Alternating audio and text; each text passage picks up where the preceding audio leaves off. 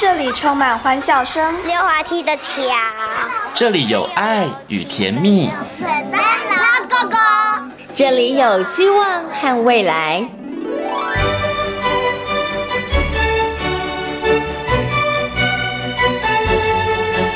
遇见幸福幼儿园，遇见幸福幼儿遇见幸福幼儿，遇见幸福幼儿园。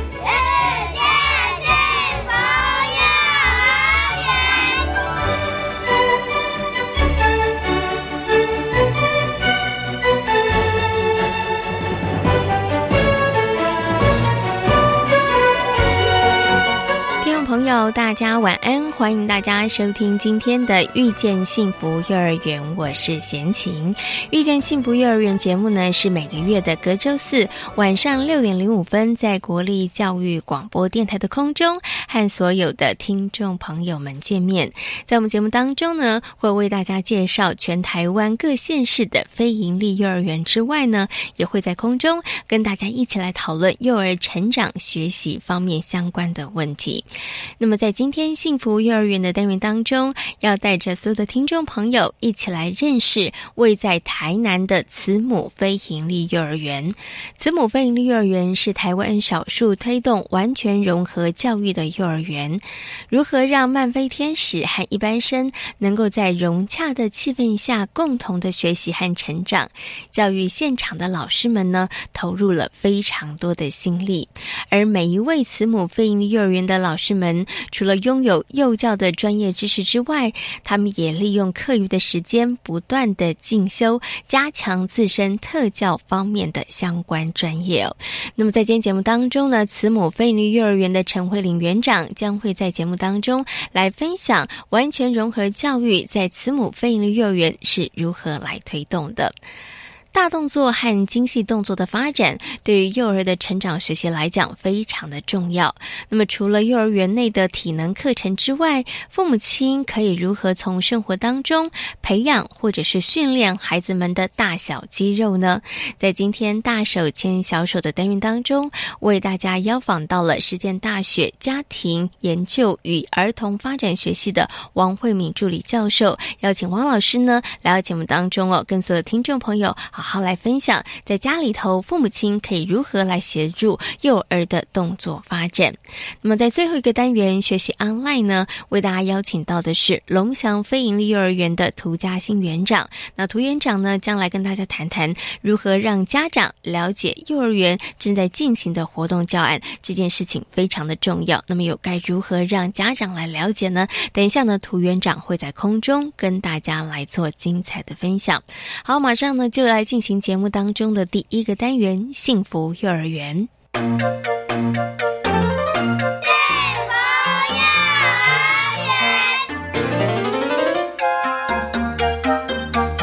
由甘神父创办的慈母非营利幼儿园是台南第一所非营利幼儿园，也是台湾少数推动完全融合教育的幼儿园。半飞天使和一般生在有爱无爱的环境下共同成长和学习。今天呢，贤琴来到了我们的呃台南的慈母非营利幼儿园呢，那么很高兴的要再次的呢为大家访问到我们的陈慧玲园长呢。今天呢，要请我们的陈园长呢特别来跟大家谈谈呢，就是慈母非营利幼儿园呢，其实在推动这个完全融合教育上面呢，其实已经算是台湾，我觉得算是前面几名的啦。对，然后呢，他们在这个部分上也非常非常的有经验，所以呢，在今天节目当中呢，就要邀请我们的陈慧玲园长呢，好好来跟大家来分享哦，在这个幼儿园的部分，我们。怎么样去推动这样子的一个完全融合教育哦？那首先呢，先跟我们的园长问声好，Hello，园长您好，电台的听众大家好，我是慈母飞营利幼儿园园长陈慧玲。呃，其实啊，贤琴一进到这个慈母飞鹰的幼儿园呢，我就对于这个幼儿园很多的设备，然后很多的这个装置哈，或者很多的教具，其实我都感到很高的兴趣。因为呢，很多你在这个地方看到的，在其他幼儿园看不到。不过这些呃教具或是这些辅具，其实就是因着呃园里面有些小朋友，不管是发展迟缓，或是呃这个呃重度的哈，或是轻度的这个小朋友，他们真的是量身定做的一些教具哦。所以呢，我想。先请呢这个我们的慧玲园长跟大家来谈谈好了，因为慈母飞营幼儿园呢，在这个甘神父他的这样的理念之下，哈，从一开始的时候，其实就朝着完全融合教育的步伐，然后他来迈进哦。不过刚开始我们可能先做部分融合，然后到现在为止已经是完全融合了哈。不过我想这个融合教育呢，还是要先请园长来帮我们所有的听众朋友说明一下好了。融合教育它是一个什么样子的一个模式方式？然后它对于幼儿小朋友的成长跟学习来讲有哪一些帮助呢？呃。其实融合教育的环境对于一般小朋友和那个或者我们的漫飞天使他们的成长都是有益处的。那孩子的学习和行为都是有一个正面的一个成长的效果。那从透过从小接触和长时间的一个相处，然后。让一般的小朋友自然而然接纳，并且帮助呃漫飞天使。那一方面呢，漫飞天使也是在同才的互动当中，呃，经由模仿他的同才，然后模仿学习，或者是呃协同合作，然后逐步学会自立。然后呃，在一般生来讲的话，因为慈母的班级里面漫飞天使还比较多，那。小朋友成为老师的小帮手的机会也很高，呃，然后他们会协助呃漫飞天使们学习，帮忙照顾漫飞天使。那他也成为就是小朋友模仿的一个对象。那孩子在透过这些互动跟协助的过程，我们的一般小朋友他能够展现自我，他会能够自我肯定，很有成就感。所以其实刚刚园长有跟大家分享到，这个融合教育对于两个部分，对于我们的漫飞天使，对于我们的一般生来讲，其实他们都有绝对的一些帮助了哈。对于漫飞天使来讲，他们其实可以及早从小的时候就可以开始去学习跟人际的互动的关系啊。另外呢，其实一般生也是他们很好的学习模仿的对象。那对于一般生来讲，其实从小就开始，我觉得真的培养孩子的一个慈悲心跟同理心，其实这是一个很好很好的。机会，因为在课堂上，你跟孩子讲再多的同理心、包容。都不如在生活的实际状况当中，真的出现一些状况，你的作品被人家破坏了，你要怎么办？可他真的不是故意的，可能他喜欢欣赏，他不小心可能用力扯就太大力了，对不对？你要怎么样去这个释怀，然后怎么样去包容别人？哎，我觉得这个对孩子来讲就是一个很棒的学习。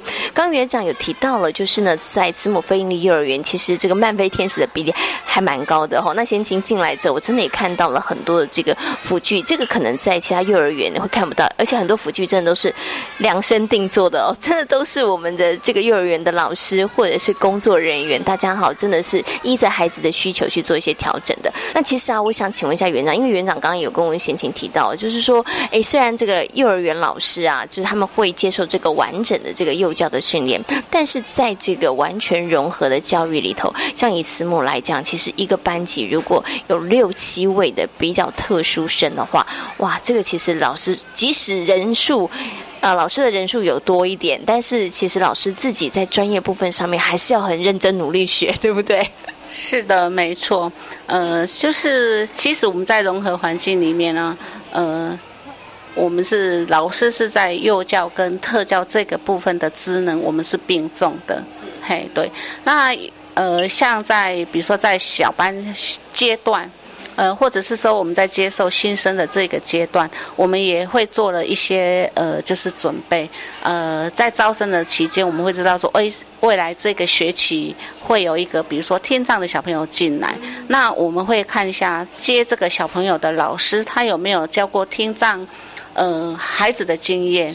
如果他有，那还 OK；如果没有，那我们就是会寻找这样的课程，让老师先初步的了解跟进修。那如果没有，我们也会提供一些文献资料，或者是文章，或者是书籍，让老师先初步的一个了解。嗯。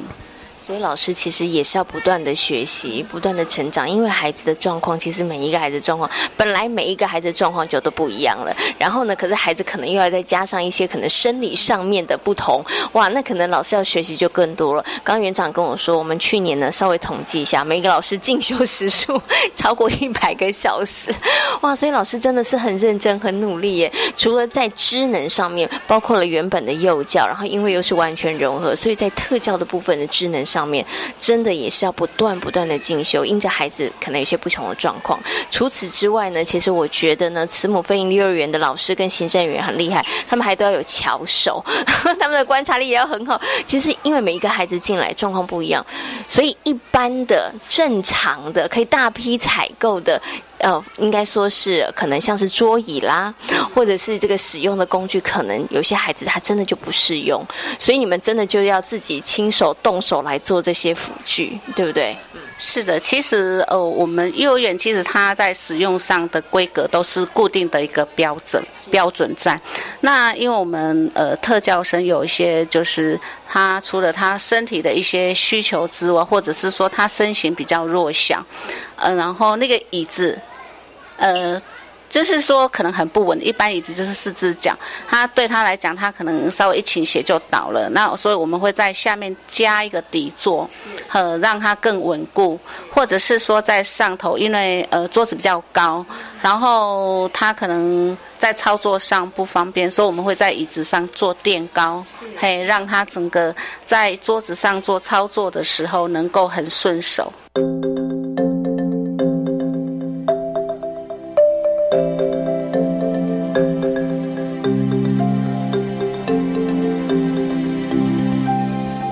刚刚其实园长有提到，就是呃，融合教育，完全融合教育，对于一般生跟这个特殊生来讲，慢慢天使来讲，其实两边他们都可以有所学习，有一些成长。但是可能很多的家长会很担心说，哎。老师，我也觉得孩子有包容心很好啦，然后孩子有同理心很好，但是会不会因为这样子，孩子可能要去照顾其他的小朋友，他们该学的，然后该呃体会的，或是该认识的，然后这个部分上就缺少了呢？所以，其实，在课程的安排设计上面，会不会有一些特别的？还是说，其实我们就跟一般的幼儿园一样，正常的幼儿园该怎么上？有在地化课程，我们也是有在地化课程，呃。其实我们的课程都是有经过一些设计跟调整。那至于说会不会因为一般生照为了要照顾特殊生而影响了他的学习，学习这个绝对不会有，因为我们在呃上课的模式有所谓团体、小组或者是个别。那呃每一天我们都会有一个。一个班级至少会有一个小时所谓的学习区时间，那学习区时间是孩子们最快乐的时段，因为他是可以很自主、很自由的在学习区里面选择他所喜欢的课程或者是游戏在里面做操作。那另外，呃，特教生的部分，老师也会很。呃，就是隐藏式的把他 IEP 里面的课程所要学的放在这个学习区里面，对，让孩子进入学习区去操作跟学习。那一般生他除了自己在学他自己的之外，他教特殊生。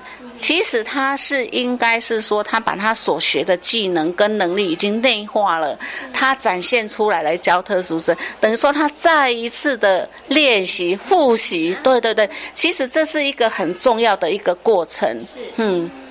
对，我们本身是幼教，其实在这个特教里面，应该也要多去学习，嘿，随时充电。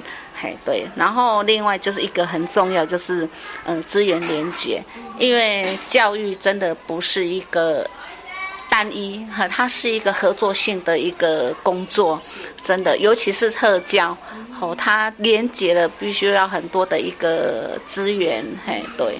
这样做起来比较不会辛苦，其实还是一样辛苦啦。但是我觉得有人一起走，携手一起走路才能够走得远哈。要不然其实真的只有一个单位，然后自己做，其实他真的会比较辛苦一点哈。因为像以慈母飞鹰幼儿园来讲，我觉得包括了硬体的部分上面，你就要去做一些考量了，对，要做一些设计了。然后在辅具教具的部分上面，你要去做一些调整。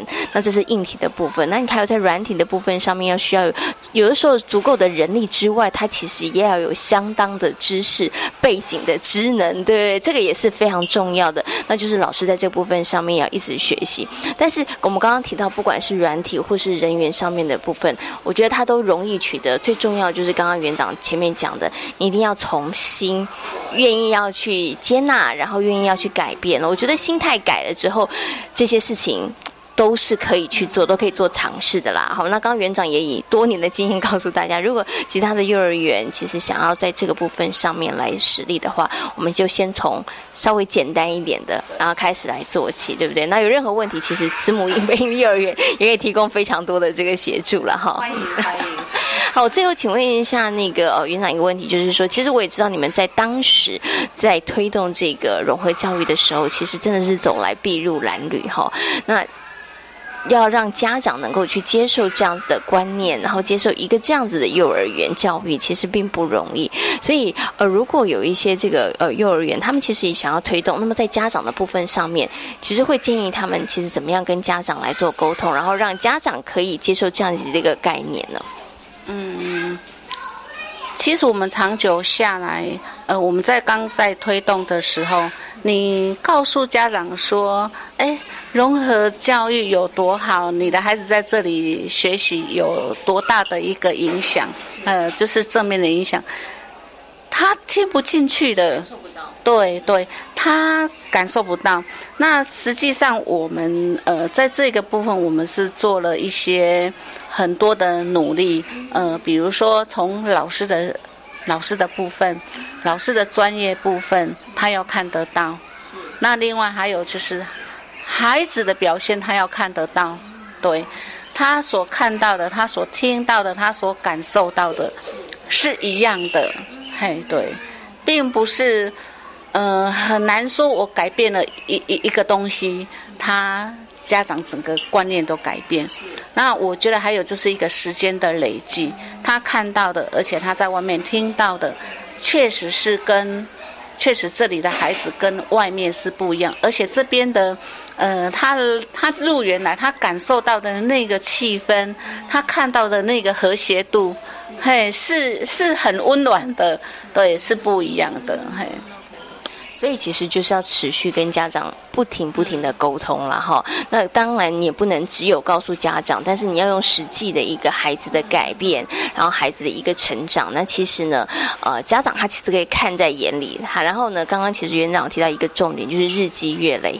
所以这件事表示他要做很久。大家不要想说开一场家 那个亲师座谈会，家长的观念就会改变，可能没那么快。就是还是我呃，像我们这样多年来，我们会透过。一些呃教育的文章分享，然后会利用就是呃亲身座谈，跟家长呃分享一下，就是介绍身心障碍者的一个特质，还有融合教育的一个的成果。然后来增进家长对身心障碍的认识和对融合教育的一个认同。那确实是家长透过我们这样子的一个分享，他看到而且感受到自己孩子的一个改变，然后他也会跟他的朋友、跟社区分享。哎，确实大家所表现出来的哎都是一致的，对，很认同。所以呃，也就是这样口耳相传，嗯。其实我们不用再多说，他就是信任我们，哎，对。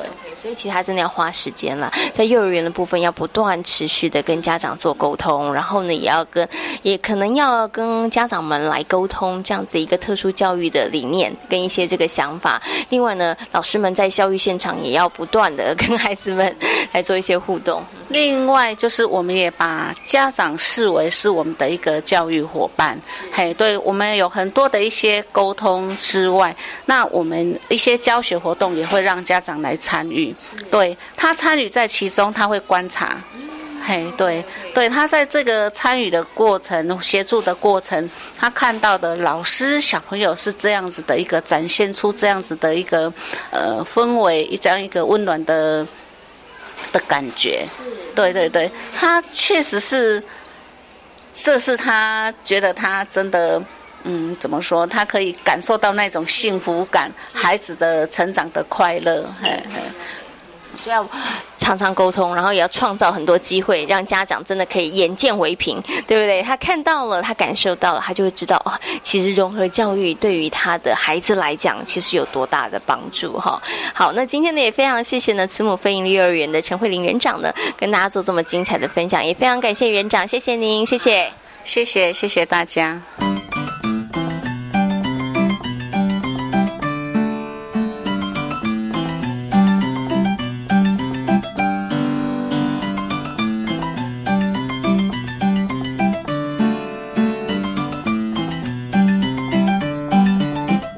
投身幼教工作六年的陈伟宁老师，在慈母飞鹰幼儿园已经有五年了。因为喜欢小孩而投身幼教工作，虽然在工作上面曾经遇到过挫折，但是伟宁老师努力的克服这些困难，同时也把这些困难当成个人学习成长的动力。因为我特别的喜欢小朋友，然后我之前其实不是走幼保的课程，可是就是走建筑的那一方面，可是我觉得，哎，我真的好像一。做起来一点也不快乐，可是我就找到说，哎，为什么我每次看到小朋友都会很开心的感觉？我说，哎，那我可以走幼保方面看看，所以我再转转为那个幼保的科系这样子，然后刚好有这个因缘可以来到这一所慈母幼儿园啊，所以我觉得很荣幸也很开心这样。真的进到这个第一现场的时候，有没有曾经让你觉得很灰心啊，或者很沮丧的时候？诶，也是有啊，因为你会想说，诶。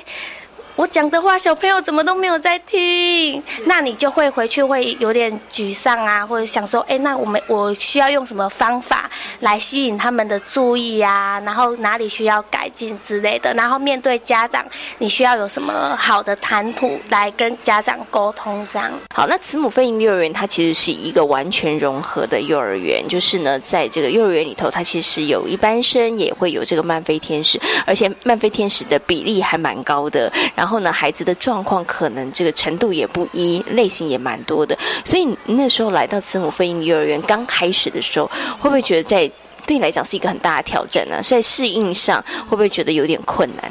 因为我是来到这一所幼儿园，我才知道有融合教育。我刚开始完全不知道，所以我刚来的时候也是有一点错愕的感觉。我想说啊，那我的。专业知识上够不够，或者是怎么样？那有其他老师就会鼓励我说：“其实你每一天慢慢的做，你就会了解小朋友的特性，你就会知道说要去如何去帮助他们，去教导他们这样。”对。那我们在设计课程的时候，你要先想说：“哎，那些慢飞天使，那些特殊生需要那个做的时候，会不会做？”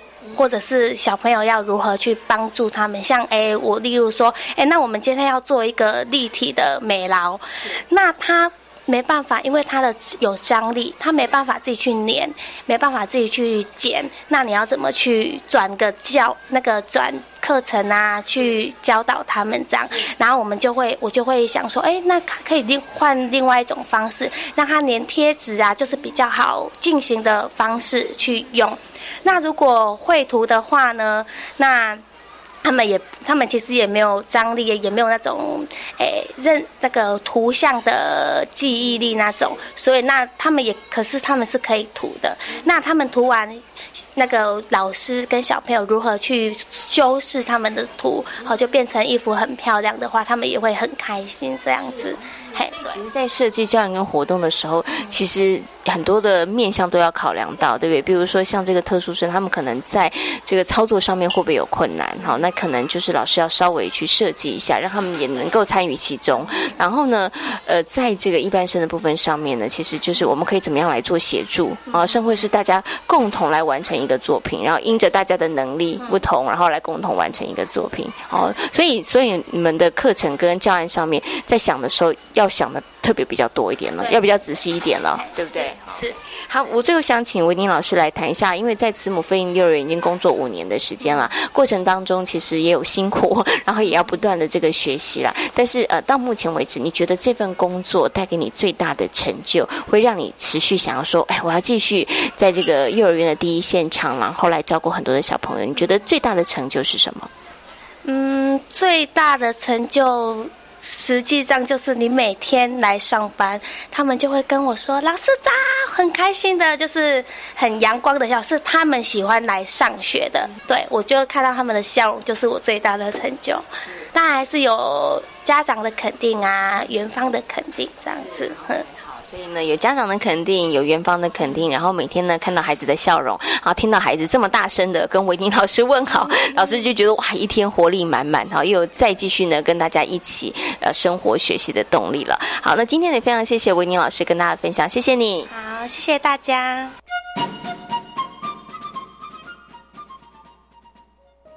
亲爱的朋友大家好我是教育好伙伴的节目主持人常玉慧。在这个特别的一天，祝福全天下的妈妈们天天开心，时时快乐。同时邀请您一定要记得，在每周六周日早晨九点到十点，记得收听教育好伙伴哦。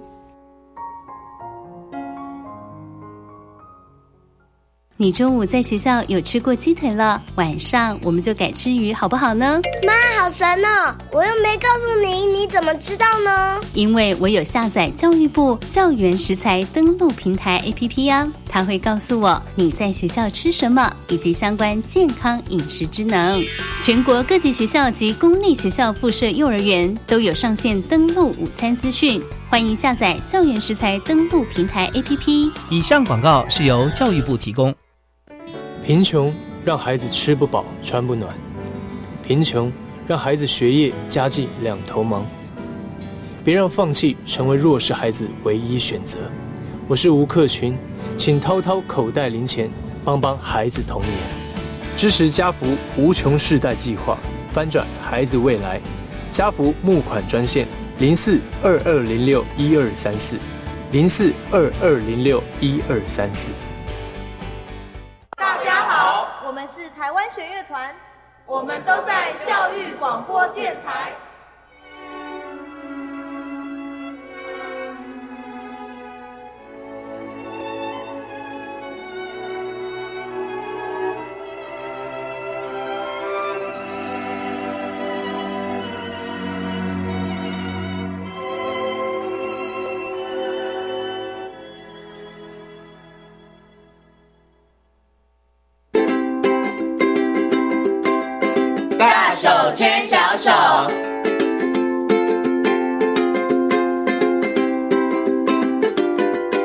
里是教育广播电台，您现在所收听到的节目呢是《遇见幸福幼儿园》，我是贤琴。接下来呢，在我们节目当中呢，要进行的单元是“大手牵小手”的单元。那么很高兴的在今天单元当中呢，再次的为大家邀请到时间大学家庭研究与儿童发展学系的王慧敏助理教授呢，邀请王老师呢来到节目当中哦。我们今天呢要继续再来跟大家好好讨论这个幼儿动作发展的一个一些问题哦。那首先呢，先跟我们的王老师问声好，好了。老老师您好，啊，贤琴好，各位听众大家好。是我们上次呢谈这个幼儿动作发展，其实我们花了比较多时间在谈到的是这个呃大动作的部分，然后也谈到了啊幼儿动作，其实每一个阶段它都有一些意义哈，都不能够省略啦，对不对哈？只是每一个孩子的进程时间不太一样，有的孩子可能在呃可能爬这个阶段，他其实爬的时间虽然不够没有很长，但是他可能发展的很好。那有的孩子可能需要比较长的时间来爬哈。那我们今天呢要来花时间呢，我们来谈谈这个精细动作，就是小动作。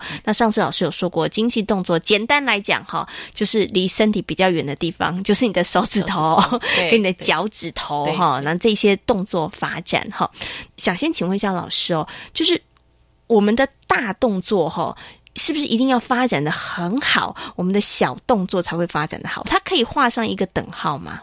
呃，应该讲说，我们很多时候的动作哈，它其实是大肌肉动作跟精细肌肉动作都有连带关系的。好，所以像我刚刚跟贤琴哈有聊了一下哈，就是说，比如说我们今天啊，比如说玩彩带游戏好了，彩带游戏是要拿去挥洒的。是，那挥洒的时候，呃，你在挥的过程当中是。动你的大肌肉动作，手臂。可是你拿丝巾的拿丝巾是用你的手指头，是哈，手指头拿丝巾，那你丝巾也要拿得稳，嗯，好，所以你这样的话，你的丝巾的跳舞的才能够呃，整个会比较呃稳定一点，是，所以它基本上是有联动的，好，那虽然就说孩子他在发展的过程，基本上以发展进程来讲，他是大肌肉动作哈。呃，是先为基础，然后呃，精细肌肉动作会比较晚，嗯，哈，会比较晚出现。所以为什么我们呃，对幼儿园的孩子来讲，他刚开始呃，他拿笔做画画，他是大的挥洒，嗯哼，好，而且不是握笔，对，他是用抓握的，对抓握的。那所以老师都会给他大张的纸，因为他是大的大肌肉的。涂涂鸦图画是，然后如果你再仔细看，呃，幼儿园的中大班孩子，如果你给他呃，像自动铅笔，嗯哼，他。呃，那个力道也也也没有办法拿落，所以自动铅笔会一直断掉，一直断掉。因为那个其实是牵涉到你，它不是用抓握的，你要拿拿哈，要拿，然后用三指拿。那还有接就接下来就是它的那个力道的问题。所以也就是说，基本上来讲，我们还是以大肌肉动作作为一个基础，然后精细肌肉动作，它其实是有大肌肉你能够稳定发展，然后你能够接下来就是精细肌肉动作，它就是会呃慢慢慢慢的。好，就是往更细致的那个方向去发展，所以还是会有呃奠定一个大肌肉是一个奠定一个蛮重要基础的。是 OK，所以如果呃孩子这个大肌肉发展他不够发展的够好的时候，你就发展他的精细小动作的时候，你就会发现他常常会做不好咯。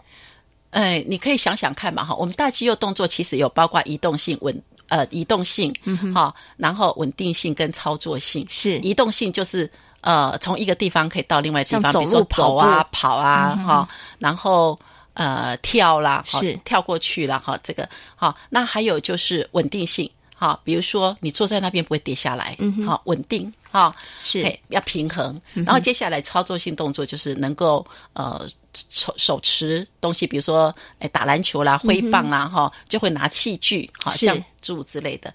所以，呃，像这些都是一个蛮重要的一些，我们讲说，呃，呃，移动性、稳定性，哈，操作性是一个蛮重要身体的一个动作的基础。嗯哼，那所以在奠定这样的一个基础上，哈，呃，我们很多的学习其实就会，我们讲到，呃，当你大肌肉发展能够。稳定，然后你的精细肌肉动作，好，再进一步的，好，以这些为基础，然后再去发展，比较能够，好，我们讲说，呃，未来将来你，啊，比如说我们讲比较上了小上了幼稚园之后，你很多时候都是要大肌肉动作跟精细肌肉动作，呃，都要并用的，是，嘿，所以，呃，即使我坐在这边，坐在这边，呃，画画，你也坐着的时候，你也要。稳定嘛，对不对？我要坐得住，然后坐得稳，对，不会不舒服。对，所以那呃，稳定性动作基本上就是一个大肌肉动作。然后你坐着在画画，那画画呃有用手臂，还有接下来你的手要拿是拿笔，所以。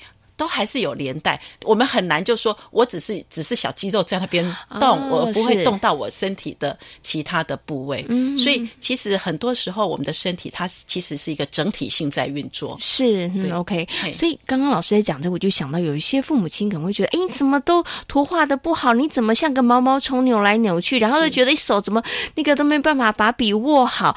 你好像只关注在他那个小肌肉的发展不是很好，可是。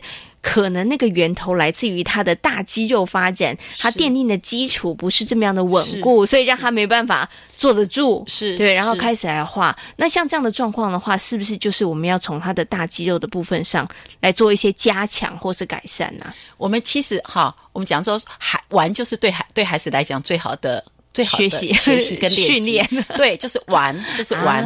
那你孩子要身体要，我们讲说要坐得稳，哈，要走得好，是，然后要诶呃行走呢能够诶。能够很稳健，那基本上很重要的就是他在平常就是玩的机会，而且是是体就是大肌肉的玩的机会要充足。是，那不管是我们讲肌力啦、肌耐力啦、哈稳定性啦等等的，其实就是在玩的过程当中，是他就是在被被培养跟跟练习。是，那我们现在的孩子就是做。做的机会太多，都是坐着，所以孩子这种我们讲说。呃，伸展对伸展，然后四体不勤呐，所以所以现在孩子就是你可以发现到说，现在孩子跑跑那个稳定性，你发现那个协调性也也好像呃协调性不是很好，然后那个呃跑跑又那个肌力肌耐力又不够。不够，嗯，好，所以呃协调性，然后还有就是我们看到那个姿势的好姿势，你会发现到说，哎，怎么？呃，我们之前还看到一个小朋友，他跑，他一定要手哈，要要像那个像那个螺旋桨，好，那问他说为什么？他说因为他这样子跑，他会觉得他觉得他这样子比较能够加速。嘿，那或者是你会发现到说，呃，现在孩子，比如说我们讲，呃呃，生活经验、游戏的哈机会少，那所以比如说他在呃玩体能器材也好哈，那个嗯。在协调性或激励肌耐力都跟过往我们其实发现到说，呃，也比较弱了一点。是对，那可能就是现在孩子哈，把很多的时间都花在静态的活动。那静态的活动，所以等同是你一天同样那么多时间，可是你花了很多时间在静态，你当然呃肢体伸展的。机会就少了，嗯，对，所以这是目目前现在的孩子普遍的问题。是老师说，现在很多的孩子在这个静态上面，其实静态里头也可能很多，我们就把时间花在那个精细动作上面啦，对不对？可能有的可能是写字，可能有的时候做美劳，哈，对不对？那当然这些部分上也重要，但是它必须奠基在你的这个。大肢体动作上面，它其实是发展的呃更好的情况下，它其实你的精细动作就会做得好。对，所以刚老师说要怎么发展，不要像那个军官呐，要排练那个 排定那个 培训课程，不用不用，就带孩子出去玩玩跑跳，然后公园里头有一些游戏的器材，就让孩子去攀爬，是，这就是一个很好的一个训练的方式了。嗯哼，OK。不过我想接下来请问一下老师哦，就是。精细动作，它到底要什么时候开始来训练？我也常常在想，因为我也看过那个很小的小朋友，老师就叫小孩分绿豆啊，就像那个童话故事里面分绿豆，然后老师说这个就是训练孩子的精细动作哈。可是这个大概要几岁的时候？虽然呃，你的精细动作跟你的这个大肢体动作，它可能是同步在发展的，只是说可能精细动作刚开始没有这么多，对不对？可是到底什么时候可以来加强训练呢？就是说，哎，可以让孩子在这个精细动作上面更加的成熟。好，我们讲哈，基本上孩子可以独立自己来做的时候，就可以让他开始。那一岁多的时候就可以了。哎，不要讲一岁多，他可以喝奶奶，他想跟你抢的时候，自己抱着奶瓶的时候，哦，我们就可以训练。对他，其实自己抱着，你会发现到说，他可能是用指掌握的方式。那等到他会用那个呃练习喝水。好，喝水瓶是两两个耳朵手抓握的方式。那基本上他要抓握着奶瓶或者是水瓶，然后抓握要往自己的嘴巴，那个牵涉到手眼协调，是，然后那个方位啊，好，空间方位，哎，就要对准。是，所以基本上来讲，他只要可以开始试着想要自己照顾自己的时候，就可以开始。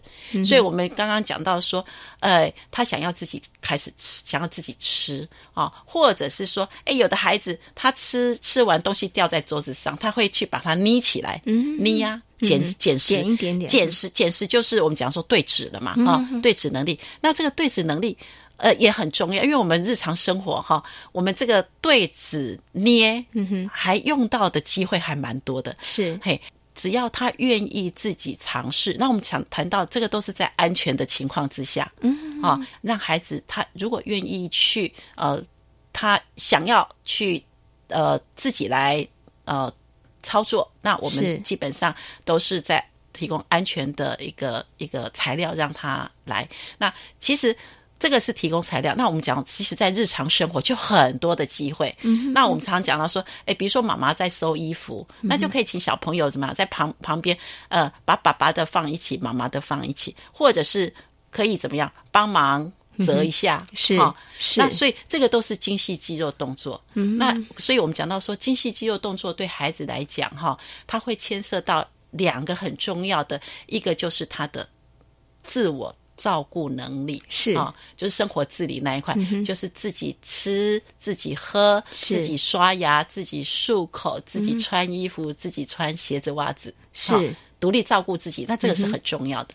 那第二块就是跟学习很有关联哈，所以为什么我们谈到就是说，在游戏的过程，让孩子呃，除了我们有一些的教具游戏之外，日常生活就是让他。从日常生活照顾自己开始来练习这些的能力。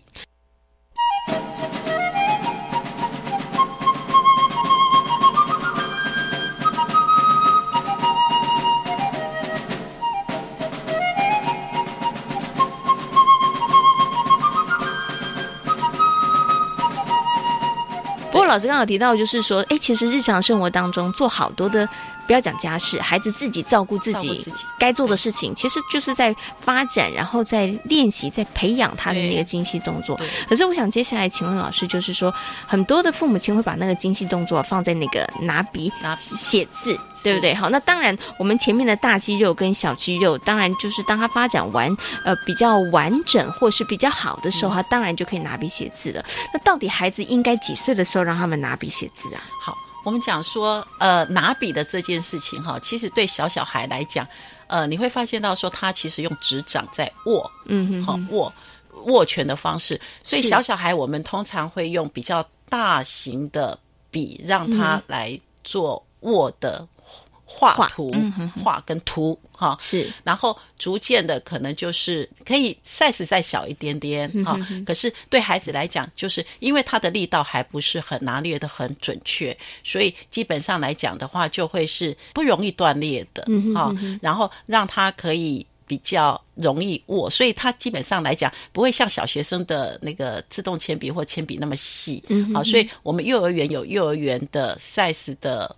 笔的大小，对，它会比较粗一点，对，比较粗，对，来让他做练习。有时候家长可以观察哈，孩子他如何握笔，然后那个呃，有时候他握的哈，比如说会向左倾斜，向右倾斜哈，那就会有所谓的握笔的姿势的问题。是，呃，正确的握笔哈，比较是在小学以上，我们会比较建议。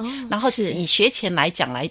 来讲，就是让他能够拿大一点的笔，然后会比较在大的纸张上面做图画，比较没有拘束的去做创作。哦，对，那这个对他来讲是一个呃，我们讲说不仅是精细肌肉动作发展哈，对他来讲，他这样的一个练习之后，他的那个手手的那个呃。握的能力哈，或者是掌握的能力会比较好。嗯，那这个都是未来上小学一个很重要基础。对，是 OK。所以其实，在幼儿的时候，在幼儿园的时候，其实还是可以，只是那个笔要挑选。对，然后纸张要大，纸张要大，然后当然。呃，写的内容、画的范围也是随便他啦，不是要叫他这个按照有没有一笔一画这样写，其实不是，不是，哦，因为在这个部分上，在幼儿园这个部分上面，他的训练其实也是为他未来写字，然后奠定一些基础。对，因为我真的有看过那个小学生哦，尤其现在好多小朋友，他们写一写，他们说手好酸哦，对，因为他的手的那个握力、肌力其实是不够的，对不对？是。所以他们在写字的时候就会觉得哇，很很吃力。那这个可能就是在他幼儿园在小的时候，在这个部分上的训练比较不足了。对，所以我们讲到说，让孩子拿大支的笔，然后在大张纸张上面做大的涂鸦，是其实是最开心的一件事情。嗯哼，对。那对他来讲是很没有没有过没有负担了，对心理的压力跟负担。嗯哼，对他来讲，而且我觉得这也是一个孩子的一个创意的训练展现的一个一个方式。然后，可是，在那个过程当中，看起来。好像是无大人看起来是无意义的涂鸦，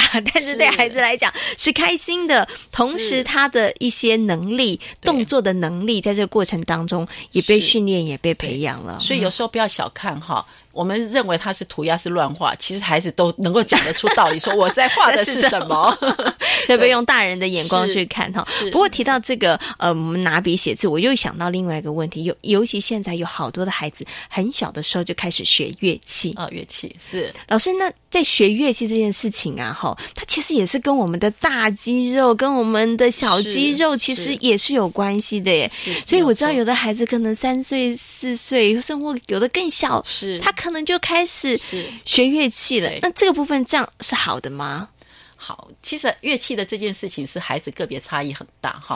那我们看是要呃弹奏乐器还是弦乐，其实还差异蛮大的。是，那不过我觉得就是说呃，我们尊重孩子的兴趣，我们基本上来讲，孩子学乐器，我们以孩子能够。引发他兴趣为开始，好，就是孩子有兴趣为第一考量。因为其实，在弹奏的这件事情是还蛮长远的。以我个人，我会觉得就是说，其实，在孩子的早期哈，跟呃音乐哈，音乐。我们讲说这是比较是听觉艺术的。那听觉艺术，它其实我们讲说有有三大能力的培养。嗯，第一的哈，第一个能力就是探索觉察，就是他能够觉察，哎，有好好听的音乐，是这个也是很重要的能力哦。啊，不然有的孩子怎么样，听而不闻不闻，对，有听没听到这样子。所以孩子第一个就说他说哇，我听到好好听的音乐。嗯哼。那第二个就是他可能会回应赏析，就说、嗯哇，这音乐听起来像什么？像小鸟在唱歌，或者是我现在听到。咚咚咚咚！哇，我现在听到有大象在走路，或者是哦那个咚，那我、我听到有狮子在吼的声音。哎，他会开始去听到，哎，那个声音好像什么？他会去赏欣赏，嗯好，然后最后一个能力就是会表现跟创作。是对，那当然孩子音乐的创作比较可能是很后面，可是有表现的这一块。所以刚刚讲到弹奏。弹奏的那一块可能就是比较是表现表现的，所以我们孩子的音乐的学学习哈，呃，不会只是弹奏，嗯，所以前面的孩子去哎去发现有好听的音乐，然后去欣赏啊这音乐的美在哪里，嗯其实这个都是要被同时。关注到的是 OK 好，对，所以老师有提到，就是关于音乐这部分的学习，其实每个孩子的差异性蛮大的。是，那父母亲也不需要把那个焦点就放在你今天会不会弹这首曲子了，对，对可不可以来表现呢？其实，其实音乐的路真的是很很长。对，因为如果你小的时候，他如果真的呃没有，我觉得生活他可能受伤了，对，他就没有，你就没有办法让他在这条路上走的比较长远了啦。对，因为我也看过很多小孩，他拉小提琴，嗯拉小提琴要。那个姿势要正确，嗯、然后呢，要要站一一练要要要站很久。嗯、有孩子干脆躺着弹，躺着拉，哦、因为他觉得站立，然后手要拿起那个姿势哈。那其实那那也是真的是呃是辛苦啦，辛苦。所以可是他是需要训练、啊，是需要训练。对所以就说我们怎么来看待音乐学习的这件事情？嗯哼，嘿，不要忽略了孩子对音乐的欣赏。音乐的觉察这一块的重要性是，那音乐的表现，每个孩子会有个别差异。嗯、有的孩子他可能音乐性很好，有的孩子他可能有这个部分的 talent 天赋，对天赋。嗯、那所以我们尊重孩子的兴趣，然后也适度给予他的啊、呃、展现他的天赋的机会。嗯、可是不要把孩子呃学音乐的这这件事情，好像只是跟要。表表演表现画上等号，是因为这样就可惜了。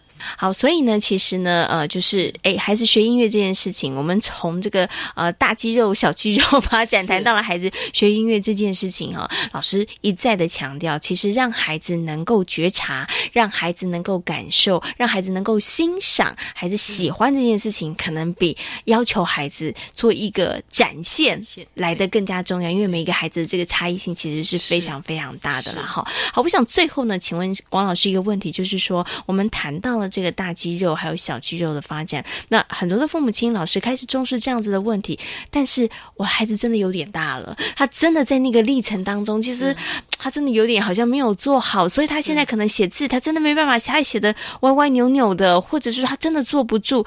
这个时候，我我们来补救还可以吗？还来得及吗？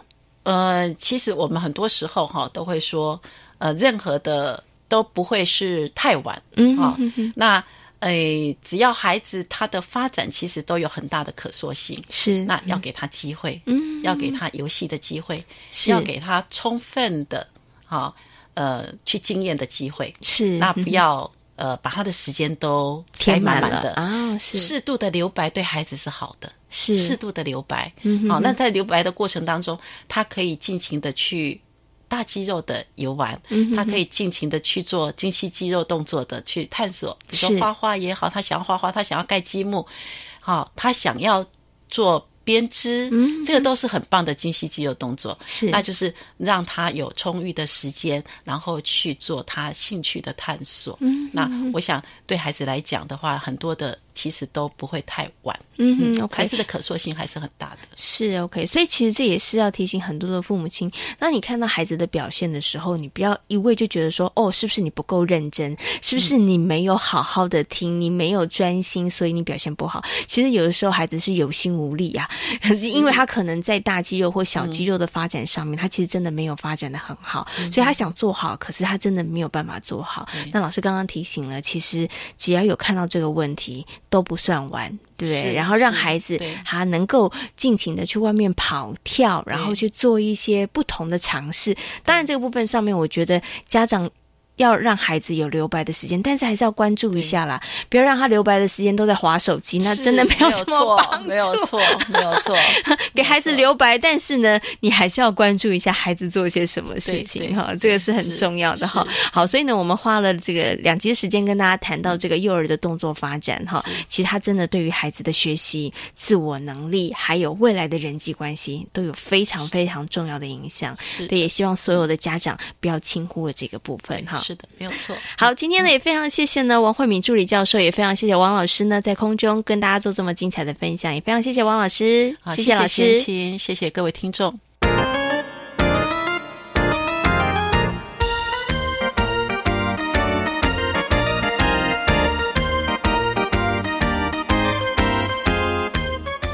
这是教育广播电台，您现在所收听到的节目呢是遇见幸福幼儿园，我是贤琴。接下来呢要进行我们节目的最后一个单元——学习 online。少了知识课本的幼儿园呢，老师们得经由一个一个绞尽脑汁的教案，让孩子们能够从中学习和成长。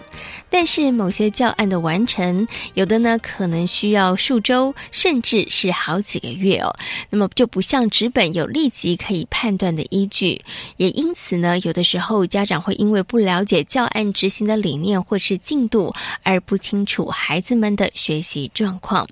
龙翔飞盈利幼儿园的涂家兴园长呢，将跟我们分享哦，让家长了解教案内容的重要性，以及该如何让家长来了解。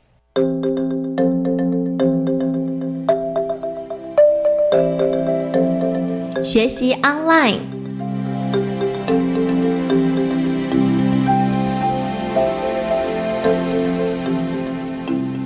从我们办园，还有我们整个平常跟家长呈现我们的课程的学习成果的过程当中，我们就非常的强调，我会让你看孩子。